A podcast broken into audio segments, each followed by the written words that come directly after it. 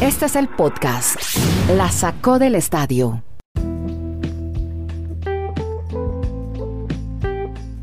Bienvenidos a otro capítulo de esta serie de reportajes que estamos haciendo con grandes personalidades latinoamericanas del deporte, vinculadas al deporte, muchas de ellas en los medios de comunicación. Y cómo no estar con un hombre que ustedes seguramente lo van a reconocer por eh, cómo ha llevado las transmisiones de fútbol americano y de baloncesto. Tiene frases como desde tercera dimensión, ingresar a la chiquita, mujeres y niños primero. Estamos hablando de un relator, comentarista, periodista, pero ante todo un profesional del business. Él es Álvaro Martín y vamos a saludarlo desde Chile, Colombia y Estados Unidos. Estamos con Álvaro Martín a esta hora aquí en el podcast La Sacó el Estadio. Hola Álvaro, ¿qué tal todo? ¿En qué ciudad del mundo lo hemos pillado? ¿Dónde vive usted? Worcester, Massachusetts, en la parte central del estado, evacuado de mi ciudad de residencia que es Nueva York, pero que conste que todo, que todo lo que yo sé de fútbol americano lo aprendí de Kenneth y de Dani, por supuesto. bueno. Sobre todo de Dani. bueno, Dani, Dani me enseñó que el único equipo que vale la pena seguir es el equipo de Miami. Ah, claro, no. Kenneth y Dani son fans de Miami Heat, del Miami Dolphins, en fin, ellos es una pasión por Miami única. Usted tiene, Álvaro, 20 finales de NBA, 21 Super Bowl, si no estoy mal, más menos. Y, y, queríamos hablar un poco de esa experiencia deportiva, pero además lo vemos de profesional en Harvard, en business.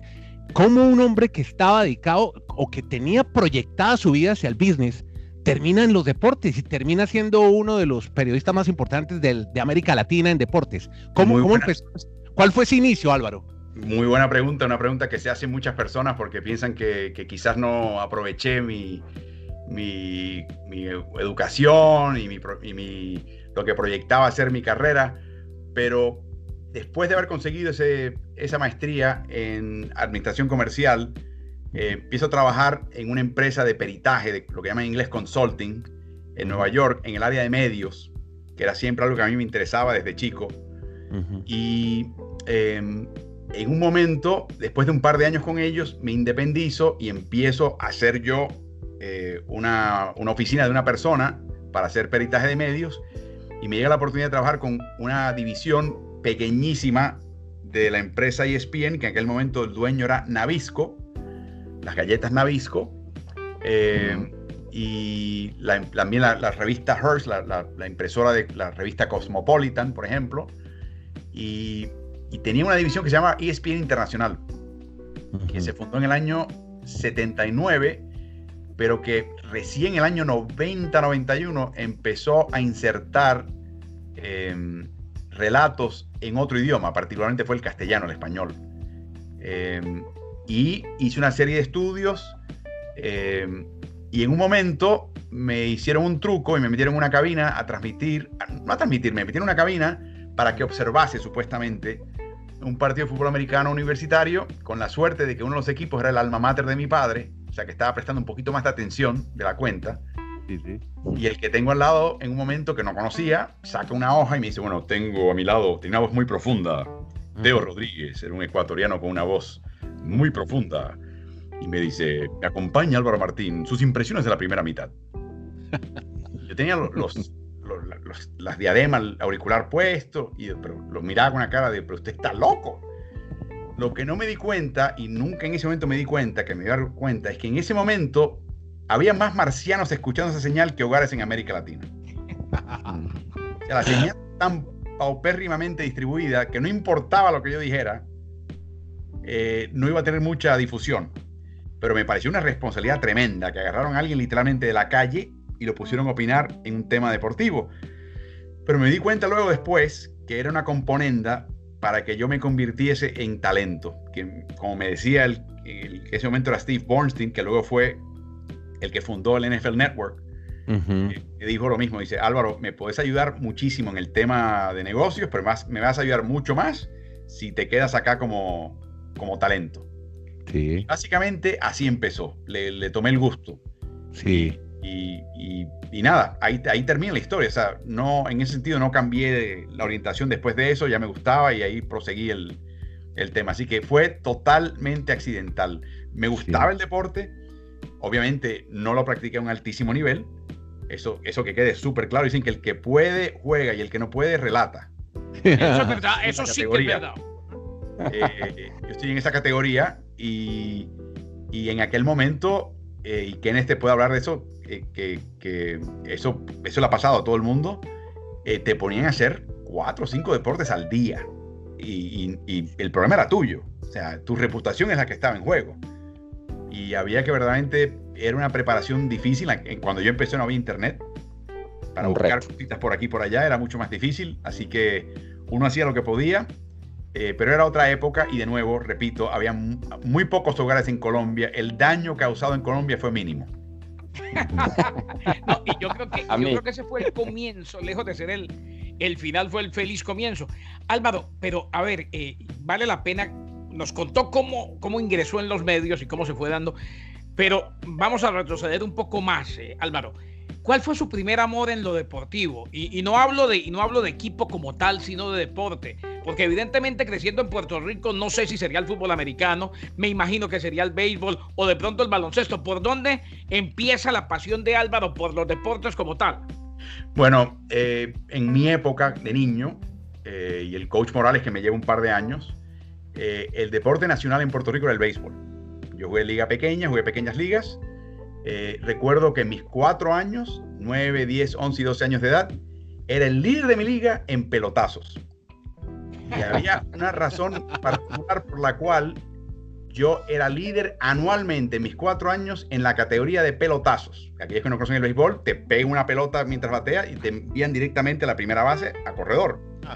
Y era que era básicamente la única manera de yo envasarme. O sea, yo tenía una capacidad enorme de batear directamente a las manos del defensa y que me sacaran fuera. Y me di cuenta que si me tiraba un lanzamiento más o menos cerca del cuerpo, como el viejo Don Baylor, metí el hombro, ¡pa! me pegaban y después aguantar el dolor, pero eso sí, me iba a primera base y podía contribuir ofensivamente al equipo. Eso te habla un poquito de lata y un derroche de mi gran talento como pelotero. Eh, me, de repente viví algo que muy pocas personas han visto, que es en un país ver un cambio de mando del deporte favorito. Y eso es importante destacarlo porque lo he vivido lo viví un poquito en Estados Unidos con el béisbol, dándole paso al, fútbol americano, pero eso fue un poquito antes de yo tener mucho uso de razón. Pero lo vi en Puerto Rico también, donde de repente mi generación fue la que tiró los guantes y los bates y la pelota y agarró el balón de básquet y empezó a tirar al aro y se empezaron a construir canchas. Y recuerdo que vino un mundial, eh, como también hubo un mundial en Colombia. Sí, eh, Mundo Básquet 82. Exacto. Eh, y bueno, un poco antes, 74, fue a Puerto Rico. Y recuerdo haber visto equipos de la Unión Soviética, la vieja Yugoslavia, el equipo de México en un portento, eh, y, ver, ver todo eso noche tras noche por dos semanas y pico de una alta calidad me deslumbró. O sea, me cambió la cabeza. Y a toda mi generación, de, de mi generación en adelante, es que el básquet se convierte en el deporte nacional en Puerto Rico sin que se dejase de jugar béisbol. Pero de nuevo, y cuando me estaba formando, ya al final de mis años en la isla, había una base naval estadounidense que tenía una estación de radio, que le llaman las fuerzas, las, las radios de las Fuerzas Armadas estadounidenses, era en inglés, y los domingos colocaban transmisiones radiales en inglés de la NFL. Y me di cuenta, ahora en, con el espejo retrovisor, que el que estaba a cargo y el que programaba esa estación, por lo menos los domingos, y decidía qué partidos se escuchaban o no, era el área de Baltimore. Porque todos los domingos, sin falta, había un partido de los Potros de Baltimore, hoy los Potros de Indianapolis, los Colts. Y empecé a seguir ese equipo, que en ese momento era un buen equipo. Eh, no, era, no es que fuese aficionado, pero era el equipo que había que seguir, era ese o nada. Y, y ahí fue que empecé a enchufarme, y ahí fue que me di cuenta que había un pateador de apellido Ricardo. Ajá. Y luego me enteré que había un pateador de apellido Alegre. Mm, Raúl. Buscaba, mm. los diarios y aparte de ver los resultados, siempre buscaba ver si Alegre convirtió la patada o si Ricardo convertía la patada. O sea, la idea de un hispano ser parte de esa liga era algo muy importante para mí. Y así empezó eh, la cosa. bueno, muy bien. Buscaba los nombres hispanos y eso, eso es más o menos lo que tratamos nosotros también de hacer aquí.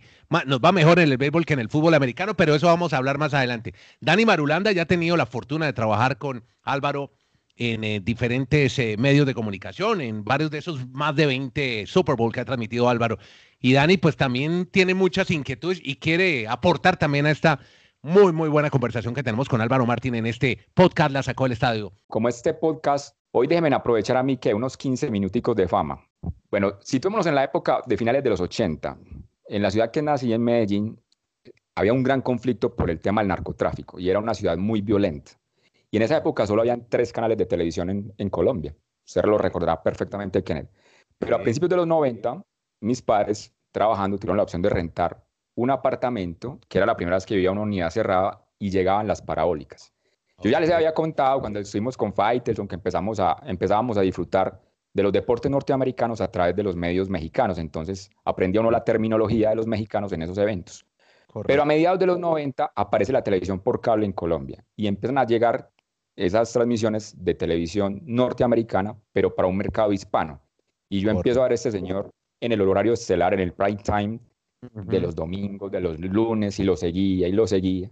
Pero para no alargar mucho la historia, se me presenta la oportunidad. Yo le, yo le digo a Álvaro que ese, ese año se alinearon los planetas en el 2002, porque a él se le presentó una oportunidad de firmar un acuerdo para transmitir los partidos Álvaro, creo que era America Jones Radio con Armando Talavera.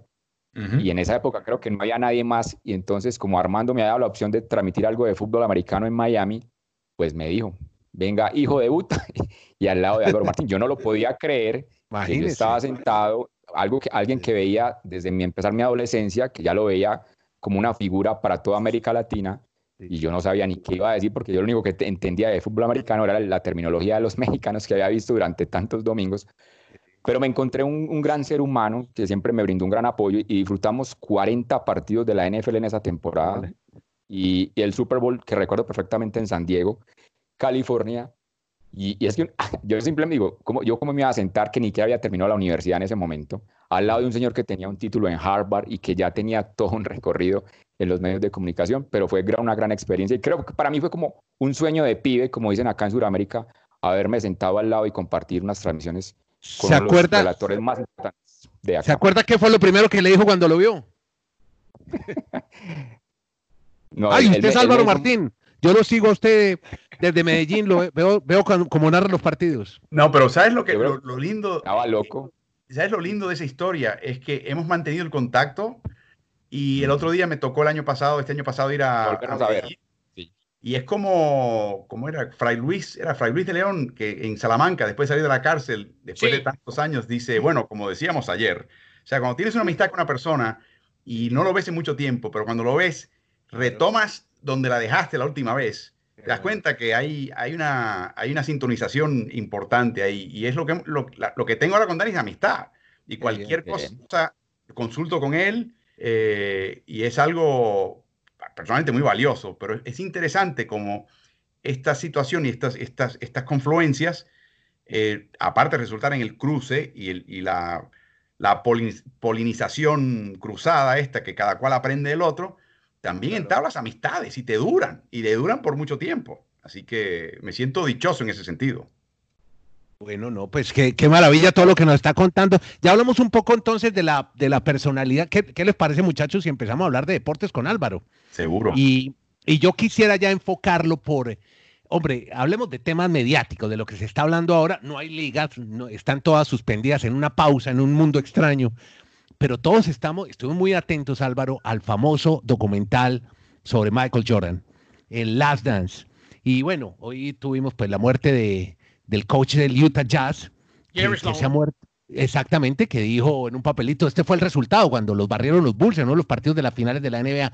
Pero yo quisiera saber cómo, cómo vio el documental y cómo le parece esta, este eh, nuevo medio que han utilizado los canales internacionales, en este caso, sí, sí, ESPN, también lo ha hecho Fox y lo ha hecho los canales también de streaming, Netflix y Amazon Prime, de darle realce a estas leyendas deportivas a través de los documentales. ¿Y cómo vio el Last Dance, Álvaro? Bueno, lo primero que comento es que yo recuerdo estar viendo varios partidos de esa temporada, particularmente en el Garden, y ver todo este, este ejército de camarógrafos con cables kilométricos que seguían a miembros del equipo, a Jackson, a Jordan, a Pippen, cada cual tenía un grupo de camarógrafos Eh, había uno que estaba cerca del vestidor, que tenía la capacidad de entrar con el cable del vestidor. Recuerdo que la puerta del vestidor no podía cerrar porque estaba el cable de la cámara. Claro, claro, claro. O sea, yo recuerdo haber visto todo este, esta, este andamiaje mediático. Mm. Y mi pregunta, me daba cuenta que era el último año, los últimos años de Jordan, me di cuenta por qué se estaba haciendo, pero no sabía quién estaba detrás de eso. No sabía la historia. Yo pensaba, te lo juro, yo pensaba que era Nike o era Gatorade, uno de sus sponsors, McDonald's.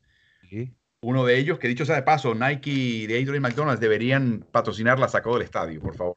Hombre, claro. Ahí estamos, estamos, ahí estamos. Los invitamos a anunciar. Pero aparte de eso, aparte de eso, recuerdo haber eh, visto eso claramente era la primera vez que yo veía que los camarógrafos se ponían, se vestían todos de oscuro para no, no resaltar.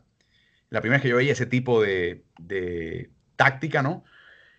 Y lo que nunca me pude imaginar es que tomaría 22 años ver el primer resultado de todo eso, porque aparentemente fue un acuerdo entre el entonces encargado de la, rama digital de la NBA, un tal jovencito Adam Silver, hoy comisionado, y Michael Jordan, que dijo, mira, si me das el permiso, grabamos todo esto y no hay obligación alguna hasta que tú digas el sí de que esto se utilice y vas a tener total control y veto para lo que salga de acá. Lo vamos a mantener en una bóveda. Nadie va a poder acceder a esto hasta que tú digas que está bien. Eh, y, en otra, y le dijo a sí mismo Silver, si nunca nos dices que sí, serán las películas caseras más caras del mundo. Y así fue. Y lo que no me imaginaba era que tomaría 22 años sí. verlo. Y lo que no contesta claramente el especial es qué motivó a Jordan para finalmente decir, vamos a hacer esto. Pero usted alguna vez en esos 22 años, Álvaro, pensó, oye, todo ese, usted lo ha hablado, de una, era un equipo completo de filmación siguiendo toda esa temporada, esas finales. ¿Qué pasó con ese material? ¿Alguna vez se preguntó en todo este tiempo? No solamente lo preguntaba, eh, la gente que estaba en la NBA y, la gente de aquella época se acordaba, no sabía el propósito, no sabía quién estaba detrás de esto, pero yo recuerdo visitar las instalaciones de NBA Entertainment en Secaucus, New Jersey, y sin entrar en detalle ni atarlo a esa peculiaridad, me decían que había una porción acá que era para aquellos que trabajaban, empleados de la liga encargados de la biblioteca. Me decían, hay secciones acá que están off limits, que no podemos tocar, ni siquiera nosotros. Ajá. Mm. Ahí es que te das cuenta de que, uh, espérate, aquí hay algo importante, ¿no? O sea, claro. Y la gente eh, de la liga con la cual yo he hablado acerca de esto me dicen, nosotros personalmente llevamos nueve años escuchando que por fin viene la serie de Jordan. Nueve años. y llegó la serie. Oiga, Álvaro, eh, a propósito de, todo lo que vimos en el documental, eh, primero que todo vale la pena que nos cuente porque hay una nueva etapa eh, muy digital, muy de redes sociales, muy de canales de redes sociales y demás en, su carrera. Y tengo entendido, a ver si, me, si el pajarito me contó bien el chisme, que por ejemplo van a recrear para la NBA Latinoamérica y algunos canales, no sé si para Estados Unidos también, van a transmitir de nuevo usted y, y Quique Garay eh, el partido de la fiebre, el partido en que le da fiebre a Michael Jordan ante Utah, el partido en el que llegó enfermo? Sí, señor, eso, de hecho, creo que debutó anoche. En, lo grabamos el lunes de esta semana y se apareció un jueves por la noche. Es una serie em, que, de hecho, fue sugerencia mía a la, NBA. Se llama Último Cuarto. Em, es una serie donde tomas o partidos icónicos o sencillamente partidos que al invitado le, lo atrae de, sobremanera, lo, lo, lo apasiona. Entonces, la idea es que toman el cuarto final, editan toda la parte de interrupción de pautas comerciales, de minutos pedidos, y básicamente entrelazan la acción, dura, no sé, 15, 20 minutos, y cada invitado trae un punto de vista muy peculiar muy particular, una razón por la cual querían ver ese programa. Creo que hay un futuro con Roberto Abramovich, también colega nuestro. Sí, sí, claro. Eh, y Roberto quiere ver el septi, perdón, el partido de definición, creo que fue el quinto, sexto partido, quinto partido, creo, de finales del 73 entre Lakers, que en aquel momento era Will Chamberlain, Jerry West, Gail Goodrich, o sea, la crema de la crema del básquet de aquella época, contra los Knicks, que era Willis Reed y Walt Frazier y Dave DeBuscher y Jerry Lucas y un Phil Jackson, flacucho, viendo la banca. Eh, ¿Por qué? Porque Roberto le apasiona la idea de ver eso, le gusta ver eso. Lo interesante de todo ese proyecto es que hicimos una versión en inglés recientemente, hace un par de semanas, con Bruce Bowen. Todo en inglés. Y él escogió el, el último cuarto del primer campeonato que él estuvo, que fue el 2003, que fue el año novato de mano. Sí. Coincide con ser el último partido de NBA de tanto Steve Kerr como de David Robinson, el almirante. Hay una cuenta especial y demás, pero bueno, ¿cómo conseguimos todo lo que hace Álvaro Martín en cuanto a NBA? Bueno, la NBA tiene una serie de plataformas. Está NBA Latam, está NBA Mex. Eh, hago cosas para NBA Mex. Hay un Instagram Live los miércoles con figuras de, interés en México y gente que tiene muchísima, eh, muchísimos seguidores. Son, son figuras, pero tremendas, que la gente no asocia con el básquet. Entonces, tienen algo ellos en su experiencia propia, un lazo emotivo con el deporte, o, o son fans del deporte, y lo que hace en este caso la liga es atraer una audiencia nueva al baloncesto, que normalmente no estaría entrando a sus plataformas. Así que si pasas por allá, está todo ahí. Em, se llama Último Cuarto, la serie. Y lo que te iba a decir el caso de Bruce Bowen, lo interesante de eso es que fue una prueba en realidad. Y le pasaron la prueba así como estaba, en época de COVID, con la transmisión, cada cual en su casa, a través de un video Zoom. Y el resultado es que lo, el grupo de NBA en Australia, en Francia y en Filipinas lo mostró. Hmm. O sea que gustó hmm. el formato. La idea es que el formato para mí me encanta. Primero, son 15, 20 minutos. Claro. Lo, que le gusta a los nativos digitales, cortico. Exactamente. Entonces, exactamente. Estás viendo, es una ventanita al pasado, pero tampoco es algo eh, Em, no te quita mucho del presente. Exacto, y tampoco es didáctico, tampoco es aburrido porque, no, es, vamos al punto, ¿no? El otro día tuvimos a Julio Lama, seleccionador argentino y, japonés, porque quería ver el partido donde Magic Johnson definió la primera final que ganó como novato contra Filadelfia en el partido en que no jugó Karim Abdul-Jabbar. Y nos tocó el último ah, cuarto. Entonces, era el primer año que se, que se trazó la línea de triple en la NBA. Y te das cuenta que los jugadores juegan sin la línea de tres puntos en mente. De hecho, intentaron en combinado ambos equipos en seis partidos, creo que 21 intentos de triple y se estaron uno. Era otra época. Era otra época. pero a Julio le interesaba ver a Dr. J y a Magic en su primer año. y ver cómo era que los entrenadores eran, manejaban los equipos. Y ver, por ejemplo, a Chuck Daly, que está en el Salón de la Fama, de asistente de Billy Cunningham en Filadelfia y a Pat mm. Riley de asistente en Los Ángeles. Entonces, te mete en una era, en una época, ves cosas distintas, ves las leyendas cuando eran jóvenes y estaban todavía en plenitud, y la persona es como te lleva al ático, al, al, a su viejo barrio, al viejo club, ah, aquí pasó esto, aquí conocí a mi novia, que papá, y te va llevando de a poco, y, cuando, antes de que te des cuenta se acabó el tiempo. Chao, se acabó. El formato es excelente. Y lo que yo quisiera ahora es traer particularmente las leyendas de la NBA que se están poniendo viejas. Me encantaría hacerlo con Oscar Robertson. Eh, si todavía puede con Bob Cousy, Tommy Heinsohn.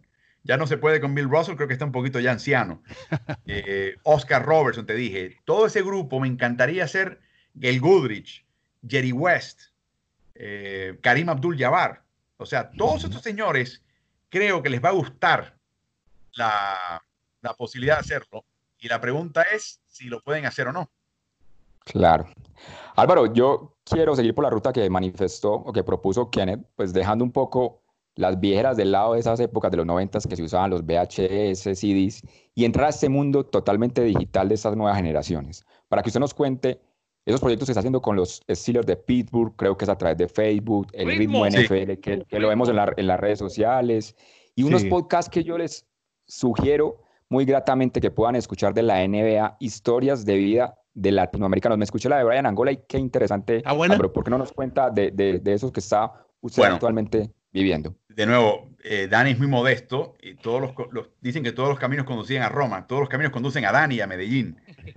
Porque tuve que hablar con él para poder prepararme para la entrevista con Brian y me dio el nombre de sus dos primeros entrenadores, más allá, más allá de su padre y su madre, que lo ayudaron a, prepararse.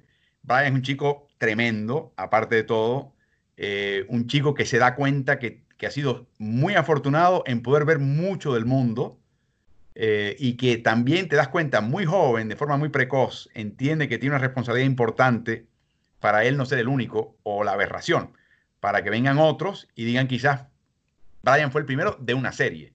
Y yo creo que él lo tiene bien claro. O sea, que hablar con él, se te pasa el tiempo súper rápido, eh, te das cuenta de cómo poco a poco está preparando una carrera que yo creo que le va a dar opción a él de lo que él quiera en su momento. Está adquiriendo destrezas en cada parada que hace. En este momento está en un equipazo yugoslavo, o sea, serbio, de primerísimo nivel. Eh, Euroliga. Sí, y en la Euroliga, y está aprendiendo otras cosas que hacer. Y de hecho, está jugando en un entorno donde lo que él hace lo valoran más quizás de lo que él hace en un equipo de NBA. Y yo creo que cuando el chico eh, desarrolle eh, lo que está haciendo ahora a plenitud, un equipo interesante y se haga en la NBA, se dar cuenta exactamente del valor que va a tener él. Que eso suceda o no, no te lo puedo decir.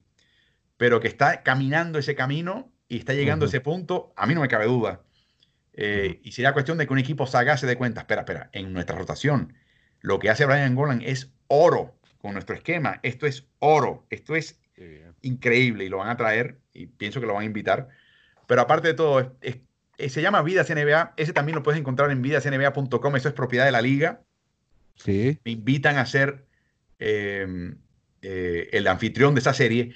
La única directriz, que es un poquito a veces incómoda, es que solamente quieren verlo por el prisma de la NBA. Por lo tanto, ¿cómo hablar no de Brian? No entra en plataformas, no entra en Spotify, ni Spreaker, ni nada de esto, ¿verdad? No, no estoy seguro de cómo lo distribuyen, pero eso es un tema de la NBA y su distribución, pero creo que puedes acceder y escucharlo en la página web vidasnba. En la web. Perfecto. Creo que tienen esa capacidad ahí. Pero el tema es el siguiente. Eh, tenía que hablar con Brian y en realidad no hablar de nada que no fuese la NBA.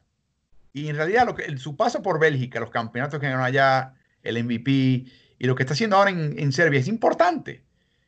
Pero era todo siempre a través del prisma de NBA. Es, lo que creo que cambia un poquito porque quieren que sea todo. Limita un poquito, ¿no? Sí, te dirigen una dirección solamente, pero aún así es interesantísimo. Eh, y hemos hablado con gente bien interesante.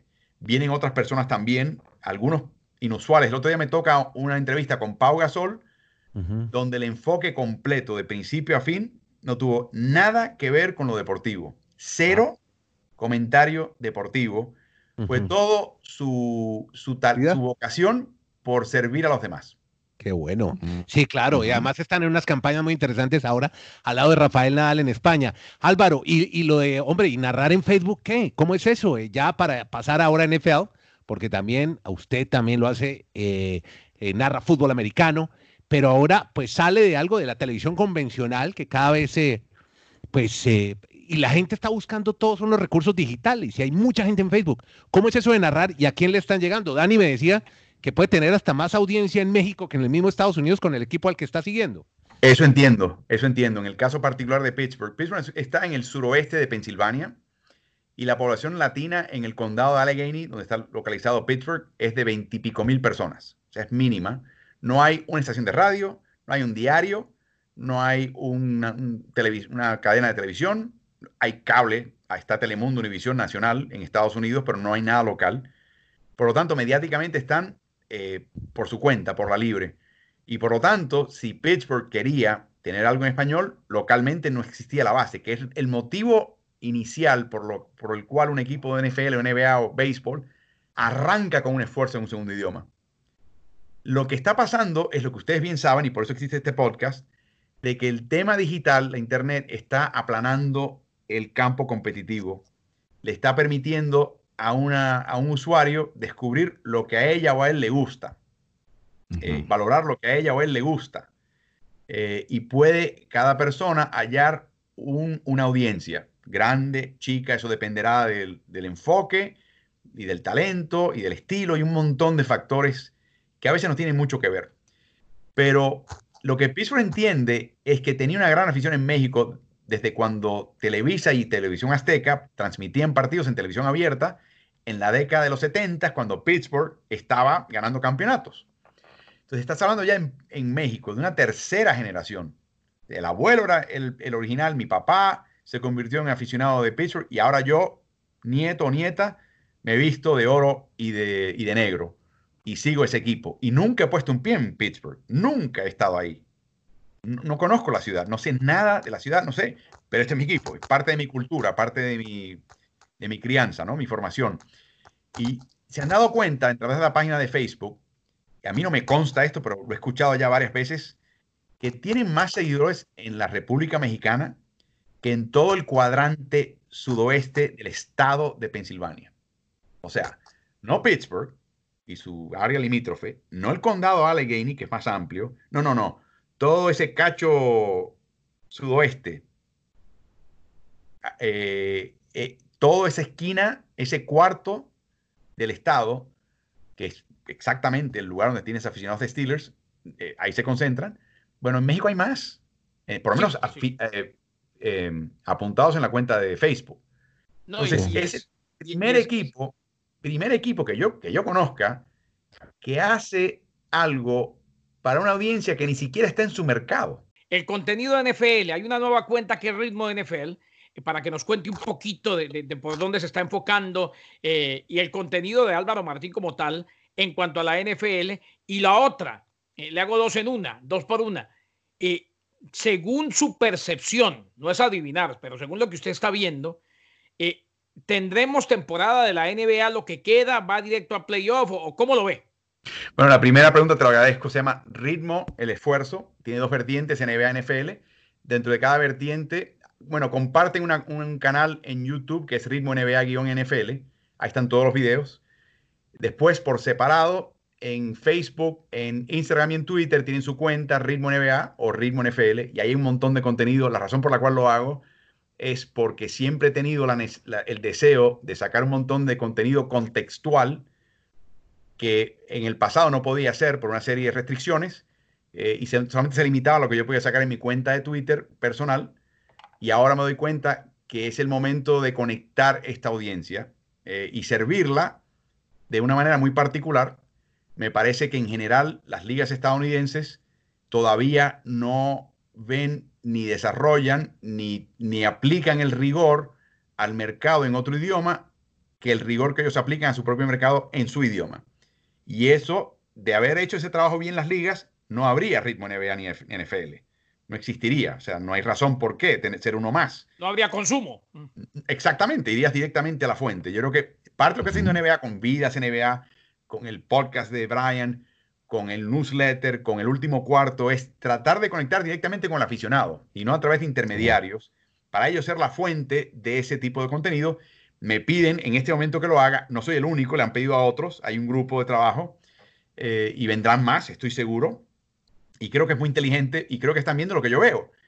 Y es que hay toda una comunidad que le interesa que no creo que todavía esté satisfecha en cuanto al contenido que puede recibir. O sea, hay campo. Eso por un lado. Para contestar su segunda pregunta, eh, hablábamos eh, de la necesidad imperante que tiene una liga que, se considera profesional de definir un campeón por, las por las lides, o sea, con rigor.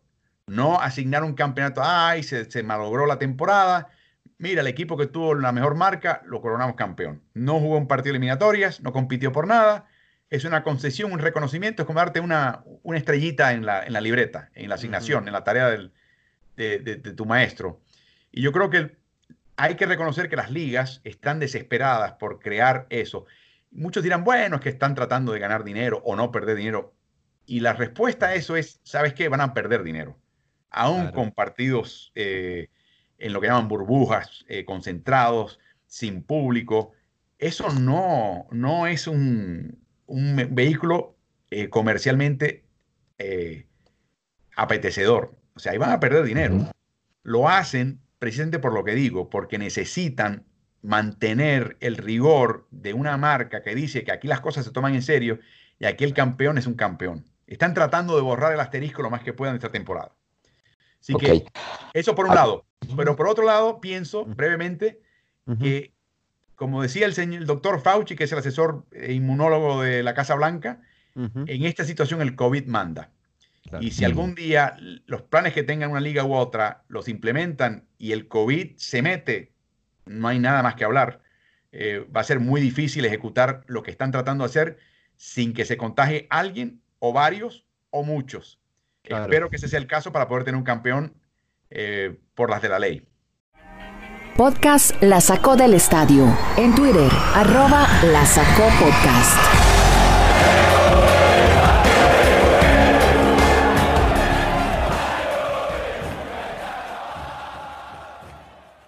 Hay una conexión que puede ser interesante entre Brian Angola y Gerson Rosas, que es actualmente el director de operaciones de Minnesota Timberwolves. Es el único colombiano que ha llegado a esa posición en la NBA y en ese momento la ficha, tengo entendido Álvaro, usted no lo confirmará, de Brian Angola pertenece a Minnesota. Entonces no sé usted qué, puede haber a futuro esa conexión entre colombianos allí. Yo no creo que Gerson. lo primero que te voy a decir es: primero que nada, te confirmo, está con Minnesota. Eh, eh, efectuaron una transacción para tomar sus derechos de, Orlando y pasar a Minnesota. Fue una transacción formal. Eh, yo te puedo decir algo: la gente puede leer eso como diciendo, ah, un colombiano, un paisa ayudando a otro paisa. Y, pero de verdad que yo no lo veo así. De verdad, de verdad, de verdad. Yo creo que lo que te mencionaba, yo creo que hay un papel que puede llenar un, un Brian Angola en un equipo NBA que no, no te va a deslumbrar, pero que sin eso no ganas. Eh, defensivamente él ya te puede marcar dos posiciones y, y, quizás con un poquito de esfuerzo tres. Eso ya de por sí es muy valioso. Está desarrollando el triple particularmente a pie firme, que eso Gerson le pone mucho valor. Recuerda que él viene de Houston. Claro. Eso es muy importante para él. O sea, se está convirtiendo en lo que llaman un 3 and D, eh, jugador de, triple y de defensiva. Esa es su, carta de presentación. Ahora, lo que está trabajando ahora Brian, que la gente no está viendo porque no ve los partidos, no ve las prácticas, y es lo que salió en esa conversación, está aprendiendo algo que va a ser más y más valioso en la NBA. Ya en una época en la NBA te marcaban cerquita del aro y te concedían el triple. Ahora se está cambiando todo. Te están marcando línea de triple y te están permitiendo la penetración con la, con la esperanza de que alguien pueda rotar a tiempo e incomodarte si te acercas al aro. Bueno, Brian está aprendiendo ahora a jugar sin el balón en las manos y a leer situaciones con compañeros, donde él hace una finta hacia afuera, como si fuera a lanzar un triple, corta el aro y el compañero lo encuentra y una bandeja facilísima al aro. Está jugando sin el balón a un nivel extraordinario y cada día está puliéndose y puliéndose y conociendo al compañero y conociendo situaciones, conociendo a rivales. Eso en la NBA de hoy es oro, oro, porque así es que juega Houston ahora con su cuadro petizo. Es mucha lectura de cancha, ver dónde está el triple y ver dónde está, si te está marcando el triple, aprovechar lo que te conceden. Y Brian en este momento está en una escuela que está potenciando particularmente ese aspecto de su juego. Y yo creo que eso lo va a hacer muy atractivo, no solamente a, Gerson y a Minnesota, pero a otros equipos en la NBA, que van a ver, este tipo defiende, este tipo te, puede marcar un armador, escolta y con cierta dificultad un alero. Eh, y se va a reforzar el cuerpo, puede que marque mejor alero de aquí un par de años. Después te puede meter el triple. Y ahora también va a jugar sin el balón en las manos, cortando al aro. ¡Wow! Lo quiero en mi equipo. Que, suba un poquito de peso. Vamos a mandarle las hamburguesas que se come diariamente. Lo que le falta a Brian. No, yo creo que allá hay un, hay un, hay un hojaldre relleno de carne molida que es muy serbio, que decía Nikola Jokic, que es lo que hace, lo hace engordar. Yo creo que, mira, que se pase una temporada allá en Novimir, en, en la casa de la mamá de Jokic, que lo engorda, ¿sabes? Qué bien, Pues Álvaro, no, tenemos que hacer en nuestra próxima temporada otro capítulo con usted.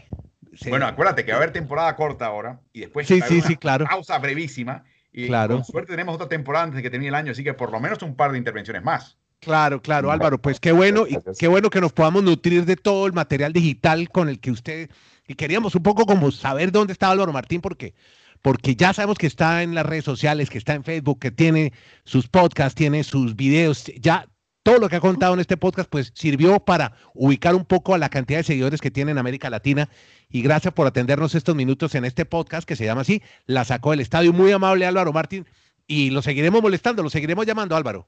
Bueno, Andrés, eh, Kenneth y Dani, el placer es mío. Eh, cuando tengan esto armado me avisan y lo promovemos por mis cuentas eh, de redes sociales. Y les deseo muchísimo éxito, por supuesto, y siempre estar escuchando La Sacó del Estadio.